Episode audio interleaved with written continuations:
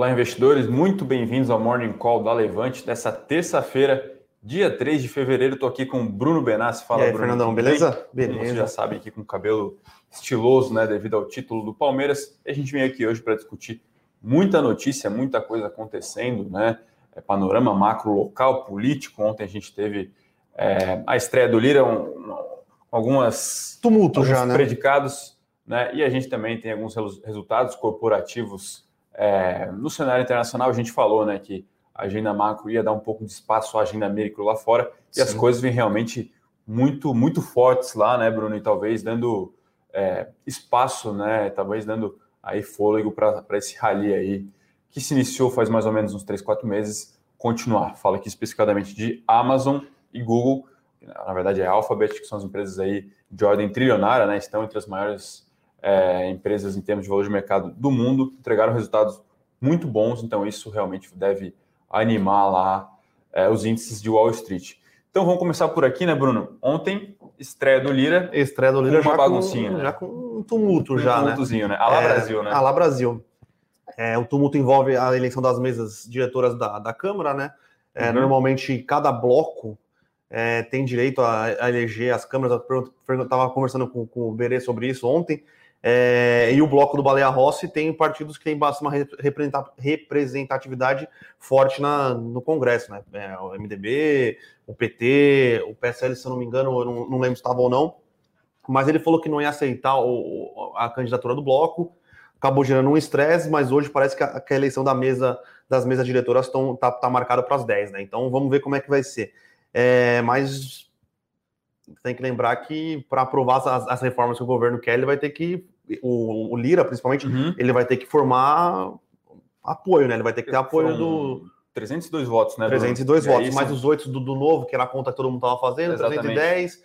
é 307, bem, o 3 quintos, né? É bem em cima dos 3 quintos, então... Uhum.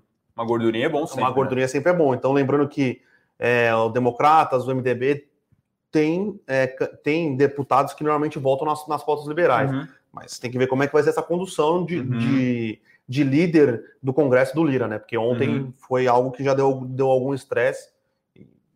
Vamos ver hoje. Hoje tá, tá para tá ter essa eleição. E aí, uma outra notícia que a gente tem aqui no panorama é, local, né, Bruno, é o relatório de produção de petro, sim, né? Você comentou, veio bom, mas também nada muito é, explosivo, né? Veio bom, mostrou que a, a capacidade de refin, da, das refinarias da Petro foi melhor do que a utilizada em, em, no terceiro uhum. trimestre e no ano foi melhor do que a utilizada em 2019. Uhum. Isso deve ser bastante positivo para a Petro, mostrou que a Petrobras aumentou bastante a, a, quantidade, não só de barril de petróleo exportada, mas a quantidade de, de derivados, né, diesel uhum. é, e, outros, e outros óleos, positivo, e veio em queda, um pouco em queda em relação à produção do terceiro TRI, mas era esperado porque a Petrobras tinha planejado esse ano para fazer as pausas de manutenção no segundo e no terceiro trimestre, uhum por causa do Covid e tudo que envolve, pulou para o quarto uhum. tri. Mas então nada. Era essa, essa pausa, né? De, e essa queda na produção era esperada, mas os resultados realmente foram, foram bons. Mostra que a Petrobras está cada vez mais dependendo da produção da, do pré-sal, né? 66%, da, 66 da produção do petróleo da Petrobras no quarto tri, no, no ano, né? Vieram do pré-sal, que é excelente, que o custo caixa de, de, de produção ali no pré-sal é bem menor do que as, das outras áreas de exploração, pós-sal, é, águas ah, rasas, hum. terra. Então, mostra assim que a Petrobras está tá, tá no caminho certo, viu? Então foi uma, talvez veio para confirmar. Veio para confirmar, exatamente. Nossa tese, lembrando que a gente tem recomendação aberta para compra de Petrobras. Até estava a gente fazendo uma conta ali, né, Bruno? Parece que o desempenho descolado com o Brent, né? Sim. Então ontem acho que descolou um pouquinho, o Petro subiu, se não me engano, 4, o Brent subiu 2. Agora a gente tem que acompanhar hoje. Palpite aí para hoje? Subida, subida, sub, subida. Uma alta, né? O clima está tá mais positivo hoje. E né? uma subida leve, que ontem já, já subiu bastante. Sim, o pessoal já estava meio que precificando que o resultado ia ser. Não foi nada surpreendente, né? Porque o mercado já estava bastante positivo com as prévias operacionais de Petro, mas foi, uhum. foi, foi um bom resultado, tá? Então, não, não acredito que vai ter outra subida aí de 5%, mas vai ter uma subida. Vai subir. Um outro resultado que a gente trouxe também, e agora foi um, relatório, vamos dizer assim, completo, trimestral, né, Bruno? Foi o resultado do Santander Brasil, né? Que, enfim, de alguma forma, talvez seja o banco menos comentado aí pelos analistas. Né? A gente tem Itaú, Itaú Bradesco, Bradesco, Banco do Brasil. Brasil. E o Santander ali, talvez, costuma ser a quarta opção, né? Sim. Mas realmente, talvez aí, proporcionalmente, tenha entregado o melhor resultado, melhor resultado. em 2020, né? O resultado foi bom, bateu o consenso de lucro, carteira de crédito aumentou. É, só que a gente tem que lembrar aqui uma coisa, né? Tá, pode ser por causa que o, que o banco ele é uma filial do Banco Espanhol, mas uhum. ele é um uhum. banco mais ele é mais agressivo do que os bancos brasileiros. Sim. Lembrando que todos os bancos brasileiros, os três, né, Banco do Brasil, Itaú e Bradesco, fizeram fortes provisões de crédito uhum. para o ano. O, Santa, o Santander não fez, né? A provisão uhum. de crédito no ano, se eu não me engano, é 3,5 bi ou 4 bi. A do Itaú foi 30 bi. É, então, incomparável, né? É incomparável. E aí você aumenta o custo de crédito. Você aumenta o custo de crédito, diminui o lucro, diminui o ROI. Uhum. A, é, foi a estratégia que o Santander resolveu adotar. Uhum por hora parece que está tá sendo uhum. bastante positiva, mas é, é, diferente do que foi adotada pelos bancos brasileiros, tá? Tem que ter, tem que ter isso em mente, assim. Uhum. Acho que o resultado foi bom, foi forte, o banco está fazendo uma, uma boa é, migração para o digital, a GetNet apresentou um belo resultado, existe a possibilidade do Santander fazer o IPO da GetNet, a GetNet é a maquininha do Santander, uhum. né? É, mas tem que tomar cuidado aí, né? para ver como é que vai ser o desenrolar do ano de 2021. Uhum. Se o ano de 2021 for porrada, o Brasil crescer, inadimplência do, do, do, do Santander ficar, em, ficar controlada como ficou, beleza. Agora, se tiver alguma engasgada, o Santander não fez tantas provisões como os outros Sim. bancos. Uhum. E tem uma questão aí, né, Bruno? É, essas cisões que a gente está acompanhando, né? Então teve CSN, Bastante, mineração, é, açaí ou açaí, enfim, pão de açúcar. Itaú que fez lá Itaú, o golpe do gênio, lá, golpe de gênio. Bradescão tá aí talvez para fazer também. Da Ágora? Da Ágora também. Tem, tem o, o Next também, né? Que já é fora do o balanço. A Ágora do Santander, o Next é do, do. Não, agora é Bradesco também, é Bradesco, corretor do Brasil. Entendi. Mas enfim, que a gente está vendo, assim, o, o, as instituições tentando melhor precificar suas ações, né? A Vamos, né? Que é, a Vamos. Que é da Simpar, então teve bastante, é, bastante cisão, né? Uhum. Acho que faz sentido no final das uhum. contas, né? Precifica melhor. É, nos Estados Unidos, provavelmente a gente vai ter um caminhão de decisão aí, né? Por causa uhum. do, dos reguladores nas, nas Big Techs. Muito provavelmente a Amazon Web Service, que a gente vai comentar aqui no resultado da Amazon mais para frente, vai ser spin-offada do da Amazon. Uhum. E essa é realmente um IPO, uma cisão, é, na verdade, que a gente está esperando com, com vontade, né? Parece que vai ser o vai ser uma grande cisão, mas aqui no Brasil é isso. Pão de açúcar e o açaí, a gente acha que tem uma, uma, uma má precificação do mercado gigantesca. Hoje, na nossa visão, o pão de açúcar está precificado só o valor do açaí, o pão de açúcar não vale nada. O Itaú fez a cisão da XP para destravar valor também no balanço uhum. do Itaú, né? O Itaú tem 40% das ações da XP. Ao que tudo indica, vai fazer, vai seguir, né? Vai é, exercer o direito de compra de comprar mais 11,53 é, até 2022. Até né? 2022, mas parece que ele vai exercer agora. Então, uhum.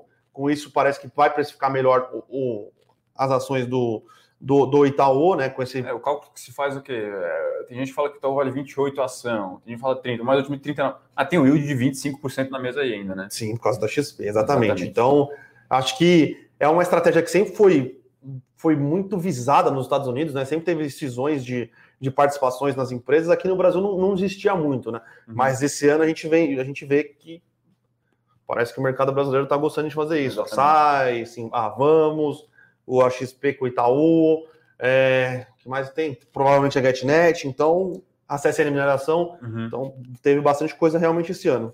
Uma outra coisa que a gente está observando também é o crescimento das ofertas primárias, né? Sim. O IPO está bombando. O IPO está né? bombando. E, assim, é, isso é, é bom é bom e ruim, né? Ao mesmo tempo, né? Então, para nós aqui acaba dando um calor, mas enfim, a despeito disso, vem muita coisa interessante, novos modelos de negócio que não tinha na bolsa, é, alguns outros setores que não eram é, contemplados ainda com uma, uma, uma, companhia de capital aberto vão passar a ser, isso abre o leque de opção, mas por um lado tem muita, muita coisa ali a se observar, né, Bruno?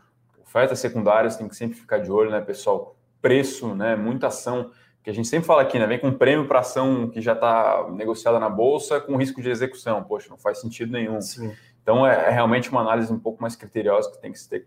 Tem que se ter então é isso, a, pelo menos a minha interpretação é essa. É, vem tanto para o lado bom quanto para o lado ruim. É muito importante ser seletivo com esse tipo de é, oferta. É, e lembrando que quando você faz IPO no bull market, assim, é, você vai tentar enfiar preço, né? Uhum. Você vai tentar a maior possibilidade possível de. Uhum. Se o mercado topar, você vai botar o, o, que der de preço lá. Uhum. Então, por isso tem que ser bastante seletivo com os IPOs, tá? E aí que agora vamos falar um pouco sobre os resultados, né, que agitaram aí a noite de ontem.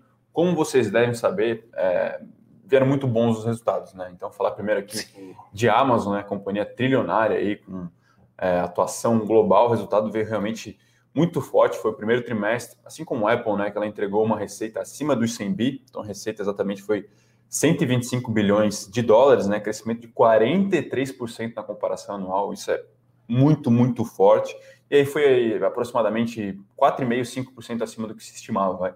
É, e junto com essa, com essa receita, né, vieram os ganhos de margem.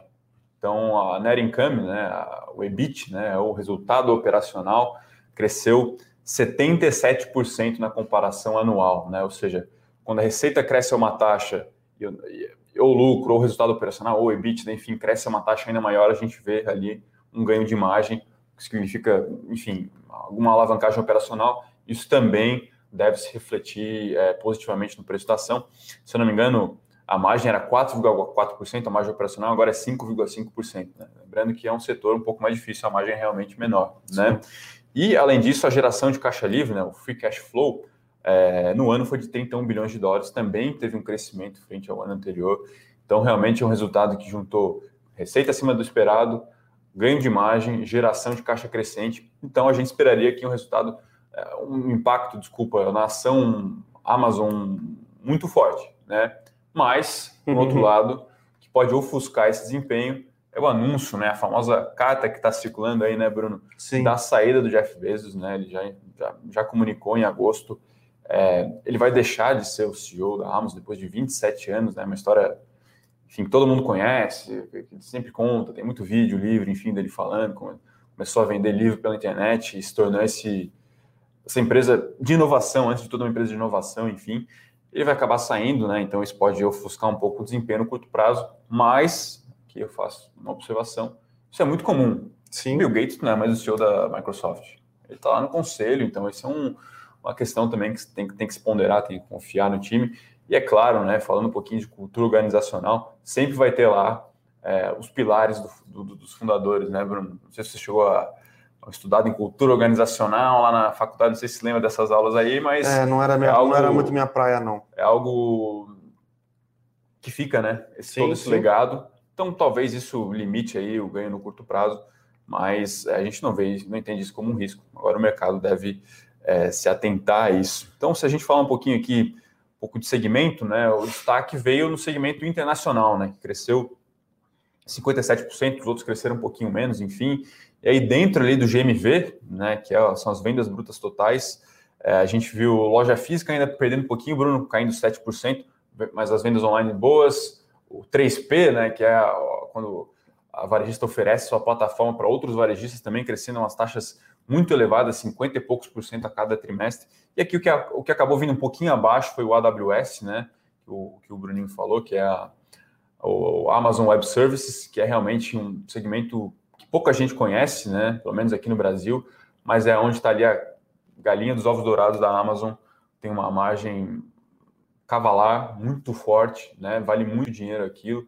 É, nesse trimestre ela acabou aí crescendo apenas, entre aspas, 28%, se eu não me engano. A margem também caiu um pouquinho, mas realmente ali estão os serviços de cloud computing, né? A infraestrutura como serviço. Realmente você agora pode praticamente montar uma empresa sem bastante teu computador praticamente Exato. e contando com os serviços aí dessas companhias. Também tem a Azure da Microsoft, tem a, enfim. É, um é que agora mundo, parece né? que a, as concorrentes é, entraram com tudo também, né? A Microsoft tinha, uhum. tem a, a Azure, Azure uhum. que antes parecia meio esquecida, né? Mas. Uhum.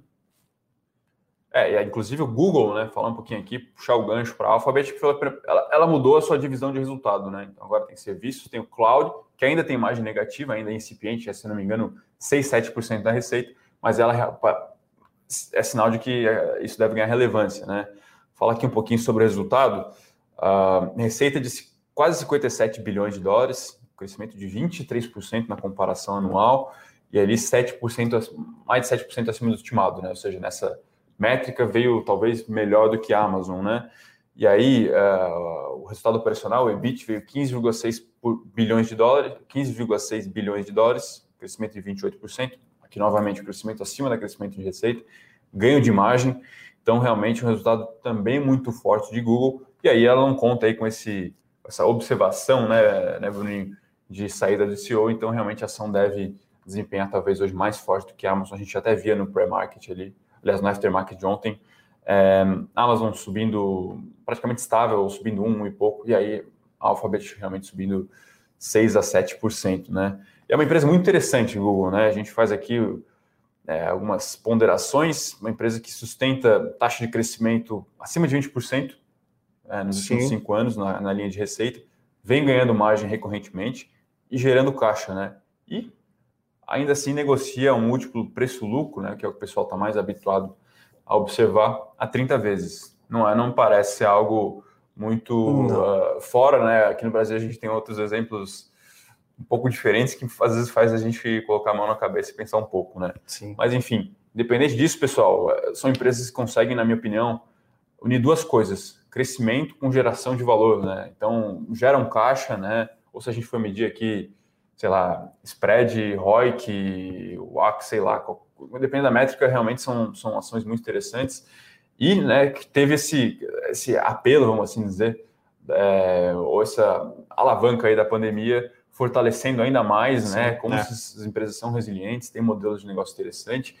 E aí tem uma ampla avenida ainda de crescimento, né? A gente está falando que é de um mundo com mais de 6 bilhões de habitantes e menos de um terço ainda tem acesso à internet. É, só vamos ver como é que vai ser a nova, como é que vai funcionar, né? O, a relação do governo americano com, com, com esses conglomerados. Né? A gente acredita que. Ficaram muito poderosos. Ficaram né? muito poderosos, exato. Então, tem influência política, influência social muito grande, né? Tem até o documentário da Netflix, que acho que ficou bem acesso à pessoa física ver. Acho que esse é o, é o outro lado da moeda, é o risco, né? Exato. Então, o Google talvez negocie um múltiplo um pouco mais barato, assim como o Facebook, justamente por causa disso. Cresce um pouco menos, né, do que a Apple e Facebook, também tem esse risco aí embutido, né? é, é uma questão a se observar. Esse risco, né, talvez tenha ficado um pouco mais forte com o Biden, né? Sim. É, lembrando que na Europa já tem bastante pressão sobre, sobre essas empresas, né? Uhum. A gente tem que ver como é que vai ficar, mas no final das contas, se for a, obrigação de spinofar alguma dessas, de, dessa, dessas fontes de receita, spinofar nada mais é do que você fazer a cisão dela, uhum. né? Tirar ela dessa parte da, da, da holding, né? eu acredito que pode ser positivo para as empresas, porque normalmente uhum. é melhor precificado, tem melhor uhum. governança, tudo isso. Então pode ser ruim no curto prazo, porque ninguém sabe o que, que vai acontecer, mas uhum. no longo prazo, para o acionista pode ser melhor, porque como você está fazendo uma cisão, né? Você é uhum. acionista da holding, você muito provavelmente vai ganhar uma participação nessa, nessa, nessa cisão. Então é tudo uma questão de como vai ser tocado, o que vai acontecer, se vai acontecer. Então é, pode gerar uma pressãozinha de curto prazo, ou até ah, nossa, o governo americano quer que a Google faça cisão de, de alguma coisa, uhum. ou a Amazon faça cisão de alguma coisa. Mas depois, conforme a, a, empresa começa a ser negociada, é melhor avaliada, você, como acionista no longo prazo, pode ter, ter, ter uma geração uhum. de valor maior, tá? Bom, acho que é... Acho que a gente já pode partir para as perguntas, estão levemente atrasadas aqui, 10 e 20 já, tem bastante pergunta aqui do pessoal, o pessoal mandando aqui bom dia, o Guilherme, o Rafael. Um abraço pessoal que está sempre presente, né? Só dar uma passadinha nos mercados aqui antes, que a gente não passou, boa, né? Boa. Ibovespa subindo meio por cento, subindo razoável. Uhum. Dólar futuro netado aqui, né? 0 a 0. O Santander, eu vi que abriu forte e tal. O pessoal gostou do, do resultado, eu só preciso achar ele aqui na minha planilha. Subindo 2,93, subindo bem mais forte que a Bolsa. Uhum. O pessoal realmente gostou do, do resultado. E Petrobras, Petrobras. Petrobras subindo em linha com, com o Ibovespa, com Ibovespa né? 0,40, vai. Então. É, lá fora a gente teve uma madrugada positiva, né, Sim. Bruno? E aqui os futuros é, de Wall Street subindo ou no 0 a 0 aqui, o Dow e o S&P subindo 0,3, né? É, mas a gente reitera aqui que a Amazon e Google devem tem um desempenho acima do índice hoje, Sim. principalmente Google, né? Santander é uma maior alta do Ibovespa hoje. O pessoal realmente gostou Quase do resultado. É, depois eu vou ter que dar uma escutada no call para ver o que o Real falou, para saber o que, que, ele acha do se as provisões vão ser suficientes e para a gente realmente ter uma, uma, uma, enxergar melhor o que vai acontecer. Mas a estratégia agressiva do, do, do management né, na questão de, de provisões animou o mercado. Então, uhum. Às vezes o mercado erra, tá? Mas uhum. vamos ver o que vai acontecer. Por hora, está sendo, tá sendo bem vista e positiva. Tem uma pergunta aqui muito interessante do Rick Figueira, né, que fala sobre essa chuva de IPOs, e aí ele traz contexto para as ações. Né? Ele, ele pergunta se pode ter um impacto positivo para a B3, a gente acha que sim, né? pode ter para a B3 e também para outras empresas. Né? Fala aqui de aquelas que se beneficiam do, do, do, do IB principalmente. Né? Então, sim. É, BTG, BTG, Itaú, XP, XP, Itaú, Santander, Bradesco, BB, enfim, todas essas empresas podem ali sim ter uma receita. A, a margem é cavalar, né? É uma margem absurda vai vir, então realmente pode ter sim esse, é, esse ganho aí com, essa, com, essas, com as receitas desse serviço, tá, Rick? Uh, o Davi aqui fala que os futuros estão em leve alta no momento, exatamente. O dia hoje um pouco mais, pelo menos começa mais positivo para os ativos de risco, né? A Eliana aqui fala do IPO de CSN, né? Lembrando que ele já está lá na área alugada. Já está na área alugada para os, para os nossos assinantes, tá? Vai ter para o pessoal em geral, mas para os assinantes já está lá. Então, quem quiser dar uma olhada, nossa visão, a gente acha que existem players melhores para explorar é, a mineração ou spin-offs, tá? Então, Uh, o Ricardo Ângelo aqui, um abraço para o Ricardo, sempre presente, pergunta se as empresas de tech nos Estados Unidos saíram com resultados muito bons. É verdade, todas as FANGs vieram muito bons, né? Facebook e Apple vieram bons, um pouco acima da expectativa, né? E lembrando, pessoal, são empresas muito cobertas, muito Sim. cobertas. Então, bater o consenso é diferente de bater aqui no Brasil, tá? É, e fazem isso até com certa recorrência. Acabaram realmente não, não indo bem no dia seguinte, né? A semana passada foi uma semana mais conturbada, mas também teve ali algumas é, um clima mais morno no call, né? Lembrando que o call também faz preço na né? teleconferência resultados. Aí Microsoft, muito bom resultado, Netflix, muito bom, Google, muito bom, Amazon, muito bom. Né? Esse FANG, é, o N pode ser Netflix, o M pode ser Microsoft, né? Talvez, né, a empresa que a gente acompanhou aqui, que ficou um pouco abaixo, foi Tesla, né? Sim. Então, Tesla acabou decepcionando um pouco, né? Tem-se uma expectativa muito forte em cima de Tesla, acabou perdendo um pouquinho de margem, enfim, é, teve lá um, o gasto com stock option absurdo também, que a gente observou, se não me engano, foi 43% das despesas, que acabou comendo margem para caramba. Mas realmente isso vai dando aí certo é, fôlego para os índices, né, para essas ações continuarem a subindo, tá, Ricardo? Se vai continuar em 2021, olha, a economia bombando, é, eu acho que essas empresas puxam a fila, sabe? Elas, no meu ponto de vista, são referência, conseguem crescer a taxas muito mais altas o mundo é tech, né? O mundo é, o mundo tech. é tech é, enfim, se, se Howard Marks, né, cônico investidor, acabou, como a gente falou aqui, acusando golpe, né? Enfim, é, é hora de realmente o velho investor mais raiz botar a mão na cabeça e talvez não reconhecer que perdeu a guerra, né? Apenas tentar mudar um pouco o mindset, Sim. porque realmente o mundo é outro, né, Bruno? É, o, o próprio Warren Buffett mudou o mindset, né? Exatamente. Ele tem uma boa parte do, da Berkshire comprada em Apple, né? Então, é 40%. Né? Então ele, ele mudou a tese. É... O Howard Marks, por si, ele é um investidor mais de dívida, então uhum. eu entendo o ponto dele, mas uhum. investidores de ações nos últimos anos tiveram que aprender a. Exatamente. Tiveram que se acostumar com múltiplos mais salgados. Né? Exatamente. É, e lembrando, né, pessoal? Muita gente vai perguntar, porra, a gente pode trazer um exemplo aqui, né? Banco do Brasil negocia seis vezes lucro, né? Sei lá, Eletrobras cinco. A gente vê uma Magalu negociando 90, 100 VEG. Mas, poxa, está embutido ali um crescimento, né? Enquanto o BB vai crescer lucro, sei lá, vamos normalizar aqui, vai 5%, vai ficar estável. A gente está falando de Magalu crescer lucro a taxas double digits, que se fala. Então, tem-se isso embutido, né? As empresas techs também normalmente têm lá CAPEX mais baixo, né? E aí todo, todo, tudo que ela precisa para crescer passa na DRE, isso reduz lucro, enfim. Então tem algumas outras observações que tem que fazer que talvez justifiquem né, essas empresas negociar a múltiplos mais é, elevados. Eu sempre falo, né, pessoal, olhar múltiplo é. Você tem que olhar em paralelo com a estratégia, ou talvez olhar depois de olhar a estratégia, entender setor, entender qual que é o tamanho de mercado que essa empresa é, atua, enfim, outras, outras coisas. Uh, quais, cap, quais small caps vão andar, Bruno? E aí? É uma boa pergunta. Depende, tá? Eu acho que se, se o Brasil acelerar o plano de, de, de vacinação, é, tudo der certo, tem bastante small caps para andar. Setor de shoppings tem algumas small caps, uhum. setor de construção civil tem algumas small caps, industrials, né, industriais tem algumas small caps.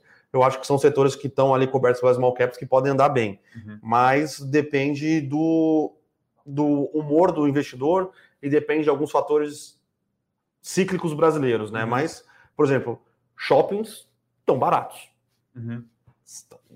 Extremamente baratos. Só que eles dependem de outros fatores uhum. curva de juros, vacinação, é, o pessoal voltar realmente aí nos shoppings, então.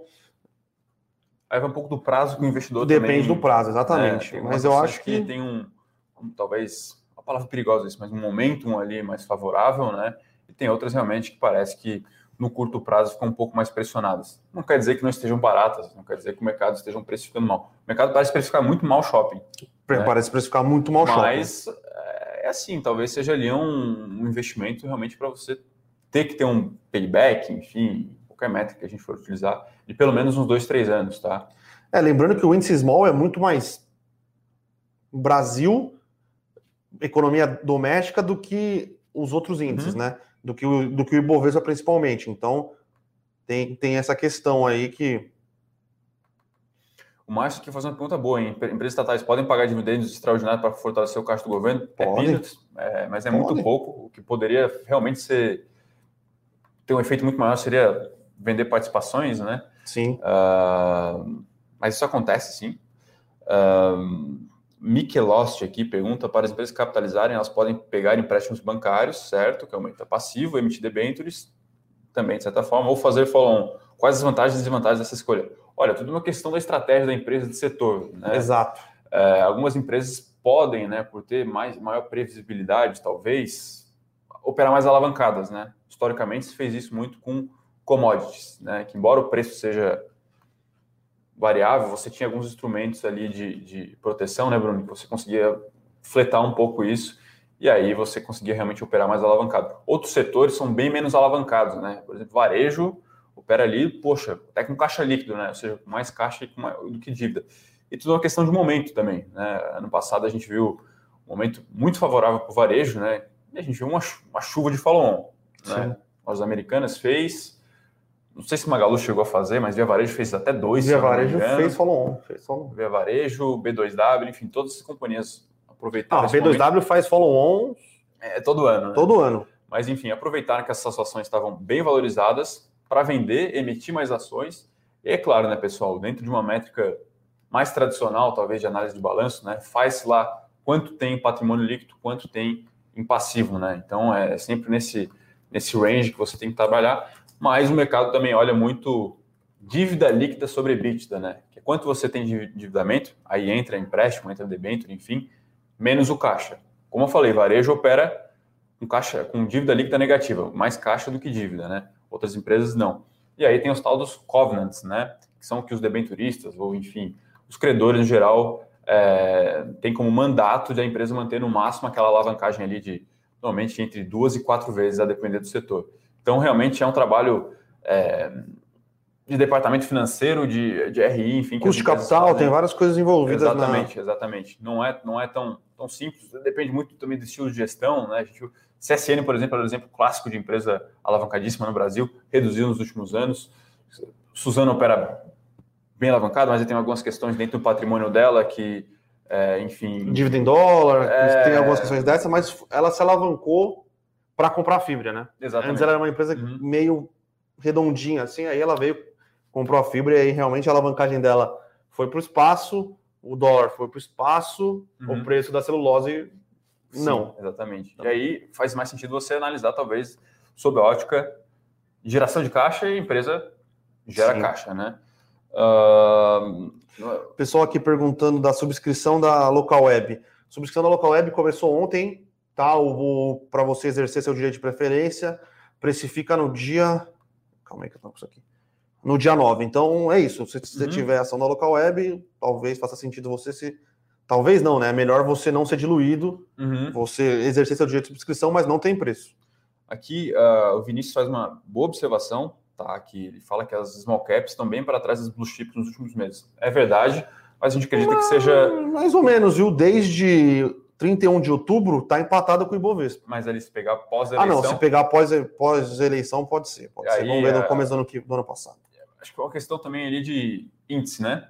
Do Ibov, né? Então, 15% banco, vale 10 e PET 3, PET 4 deve ser mais uns 10 também. Então, enfim, essas ações andaram bem, né?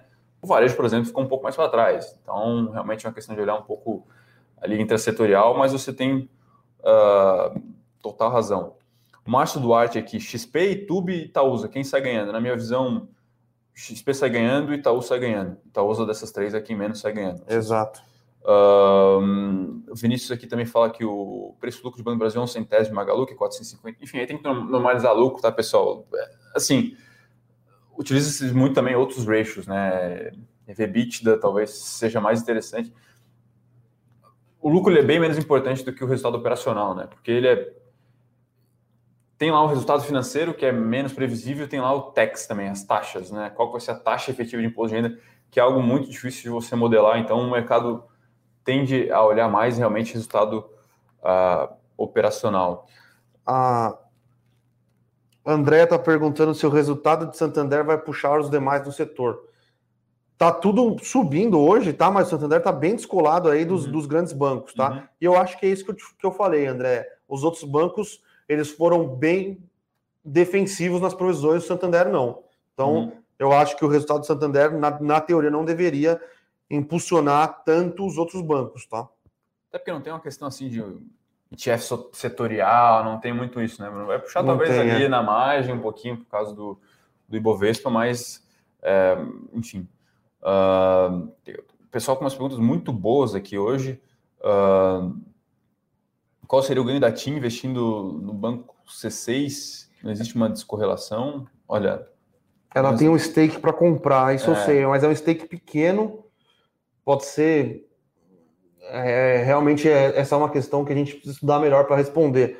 É, mas eu vou falar aqui com, com, o Carneiro, que é o cara que uhum. cobre bancos e telecom, por sinal, uhum. aqui para a gente, uhum. para a gente entender um pouco melhor o que, o que, que essa, esse direito de exercício aí para comprar um stake no C6 significa para ti, tá? É, mas em, em, tese talvez seja ali uma estratégia você tentar remunerar melhor a sua base, né? A empresa telecom tem uma base imensa, imensa de usuários e que hoje você remunera apenas com plano de telefonia. Então, não sei se que Tentar ah, criar um marketplace, alguma é, coisa. A, na primeira visão é de fato, concordo, descorrelacionado, mas a gente acredita que esse setor pode sim ter alguma leve disrupção, vai nos próximos anos, à medida que pode, sei lá, oferecer serviço financeiro, alguma coisa assim. Uh, já sabe qual, qual vai ser o valor das ações da Xpart? Não. Não? Uh, mas provavelmente vai negociar, negociar com desconto, né? Vai, mas então, é que vai, vai negociar com desconto. No primeiro com momento. Desconto no primeiro momento, né? Só porque depois uhum. é só o trâmite burocrático do, do Fed deixar a, o, a XP comprar as ações uhum. e você receber as ações da XP. Uhum. Então, vai ser um desconto momentâneo, talvez nem, nem se, se for aprovado pelo, pelos órgãos reguladores rápido, talvez nem, nem chega é. a negociar a X-Part, uhum. já vai, uhum. você já vai receber as suas BDRs ou suas, suas ações do, da XP nos Estados Unidos, tá? Lembrando que a gente foi perguntado para a gente ontem, é, a gente não sabe se você vai, vai ser uma decisão sua, como vai ser, uhum. ainda não, não foi explicado. Se você vai por escolher, ó, eu, eu tenho conta na Evan ou eu tenho conta na TD American Trade, eu uhum. quero que receber as ações da XP nos Estados Unidos, ou você vai falar, você vai receber aqui no, no Brasil o BDR, tá? A gente ainda não sabe como vai ser. Uh, Alexandre tem uma pergunta aqui muito boa. É, eu vou abrir e eu vou passar a bola para o Bruno que ajuda aqui no produto de fundos imobiliários. A pergunta se é melhor escolher o fundo com maior dividend yield, né? Lembrando que isso é relação de quanto a empresa paga de, de yield, né? De dividendos, enfim, num período lá mensal, por exemplo, sobre o preço da sua cota, né? É, ou com maior crescimento e DI menor. Ah, vamos lá, a melhor coisa que você pode fazer para escolher um fundo imobiliário é estudar o fundo imobiliário. Exatamente. Ele pode estar com dividend yield alto porque ele vendeu algum ativo, é, aí ele está te pagando porque ele vendeu e o contrato e vai, vai, acabar. O contrato vai acabar. Tem várias coisas que podem fazer o dividend yield ser alto, é, ou pode ser que seja no setor de shopping, o dividend yield está baixo, porque realmente o, uhum. o, o, o, valor patrimonial negociado no mercado, né, o valor de mercado está baixo. Então, acho que dividend yield é, é, uma, é uma, metri, uma metrificação ruim para você escolher um fundo imobiliário levando é em consideração limitado, né? só o dividend yield. Tá? Você pode cair em diversas ciladas, diversas, diversas, diversas. Pode ter fundo que tem uma qualidade de crédito ruim, é, tem um dividend yield maior, porque ele realmente precisa pagar mais, porque uhum. os créditos que estão lá é, são piores, então você tem que assumir mais risco para ter aquela posição. Uhum. Então pode ser por isso, pode ser. Mas tem um exemplo daquele fundo que era monoativo e o inquilino ia sair. Sim. Então, no curto prazo, ele negocia com o yield absurdo, mas sabendo que o contrato vai acabar e dificilmente vai conseguir locar novamente, o valor de mercado dele caiu para caramba, e por isso que o yield subiu. Tem também lá, sei lá, agência bancária, tem só um risco maior, agências, é, enfim, fechando, diminuindo, yield, yield alto. Então, é, é realmente é, limitado, é, né? é bem ruim, tá? Só fazer uma análise por dividend yield, bem, bem ruim. É, o pessoal querendo saber de Santos Brasil.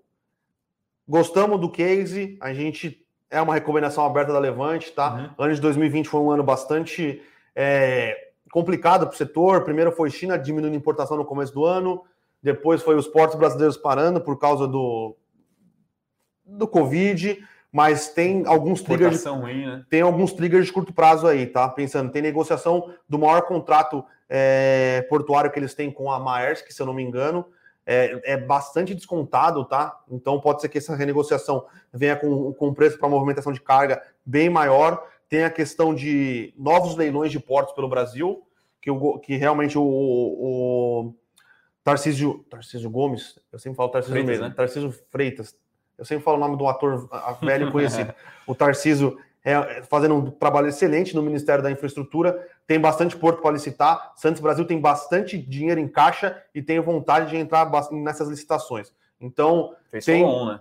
Tem, fez follow-on exatamente para isso. Então, a gente está esperando ver o que eles vão fazer com essa grana do follow-on. Né? Eles, eles uhum. têm feito algumas melhorias que, vai, é, que vão possibilitar é, barcos maiores uhum. entrarem no, no, no, cais ali, no, no, no porto.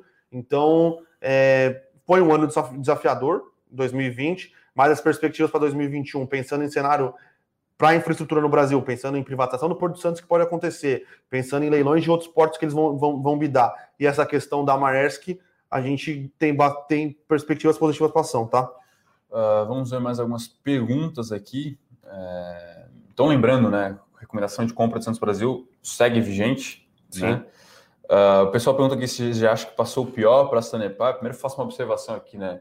Eu de alto, crescimento baixo, né? Sim. E aí, Sanepar tem a questão realmente que machuca um pouco, é, diminui pelo menos o valor de mercado ou o preço justo na avaliação é, das suas ações, que é a questão regulatória, né? Se eu não me engano, teve lá um, Sim um reajuste meio conturbado é, no Paraná. O né? governo do Paraná simplesmente raquetou a Sanepar, é isso que aconteceu. É, muito difícil você ter algum reajuste nesse, nessa época né, de, de crise, né? Essas empresas realmente que operam utilities vão ter alguma. vão ter que bater cabeça, né? E lembrando que a inflação não foi baixa, né? Sim, não. É. Então, é... Tinha um reajuste que era para ser dado, já estava acordado, não foi dado. E aí estão discutindo a questão do, da, do, da, da inflação para frente. Então, lá no a Sanepar está com uma situação bastante complicada é. com o governo do Paraná, tá? Então, enquanto não resolver é, essa questão, difícil saber se o pior passou, tá? Uhum. Pode ser que venha e raquete de novo o governo do Paraná do, ao bel prazer. Então, é, é, é uma situação complicada, tá? Foi um pouco, talvez, arbitrário ali, e aí já, o pior já passou. Justamente isso, não se sabe. Quando não se sabe, maior risco, não tem jeito. O mercado penaliza, realoca, enfim. Pessoal aqui perguntando de Oi. A gente pode falar de Oi, não é só porque ela está em recuperação judicial que a gente não fala, não. É, bom, a equipe de gestão que está dentro da empresa, tocando a empresa, que teve a ideia de separar a empresa em várias unidades de negócio, vendeu as unidades de negócio, parece ser uma equipe extremamente competente. Uhum. É um case ainda que agora, com, com os leilões que já aconteceram, com o dinheiro que entrou em caixa, com a Infraco podendo ser, ser comprada aí pelo, pelo fundo do BTG ou pela Digital Corner ou Highline, mas vai vender mais uma parte da questão de infraestrutura dela. Tudo dando certo, parece um case interessante, né? Uma boa parte do, das incertezas que existiam sobre a Oi diminuíram.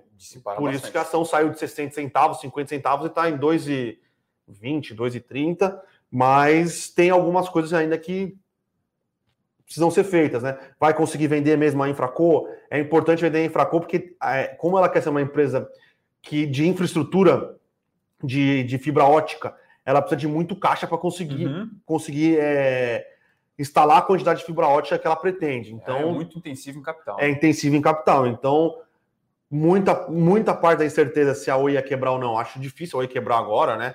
Entrou bastante caixa, a empresa está bem reorganizada, mas vamos ver se ela vai conseguir crescer o que ela pretende uhum. crescer para gerar o resultado na questão de infraestrutura de fibra ótica dela, né? O pessoal que pergunta de Goal, né? Que é a holding da Gerdau, é a holding da Gerdau. né? E aí o pessoal pergunta aqui o que está acontecendo com a ação, né? De fato, observando aqui, Bruno, são três meses em que o Ibov subiu 23% e a Goal subiu 2,7%, né? Agora, se a gente ampliar essa análise aqui para ano, vamos ver se. Subiu é... bem, subiu, subiu mais de 100% ano passado. Análise de 12 meses na janela aqui. Uh, Goal sobe 8 e Bov sobe 3. Né? E lembrando, pessoal, foi um ano muito complicado para commodities no todo, como um todo, né? Acredito que o desempenho seja bom, né? Aqui nos últimos três, dois, desde janeiro, vai, desde janeiro começou a cair um pouco mais forte, né? Acredito que teve um pouco de realocação Sim. e nos últimos dias aí tem a questão de dados da China também. É, nos últimos dias o que derrubou aí, derrubou o setor inteiro, tá? Derrubou Gerdau, derrubou os Minas, derrubou o CSN, derrubou Vale. É a cotação do minério de ferro na, na, na China, tá? E foi um setor que subiu e subiu bastante forte nos últimos meses, tá? Uhum. E aí, claramente, tem, tem uma re, re, realocação ali de, de patrimônio, o pessoal uhum.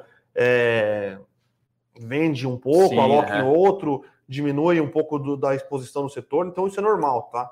Mas é uma ação que cresceu bastante nos últimos, subiu bastante Sim. nos últimos meses, tá? Uh, pessoal que explica agora, pede para falar sobre Honey 3. Aí na, na, no leque das small caps, é uma das poucas small caps do Brasil mais ou menos ligada a commodity, né? É. Embora ela tenha ali o, o fator... O forte da Irani, na verdade, é, ela é bem mais parecida com a Clabin, do que com, com a Suzano, né? É que a, a celulose é mais um, é mais um custo para ela do que. Sim, exatamente. Né, é uma empresa focada no.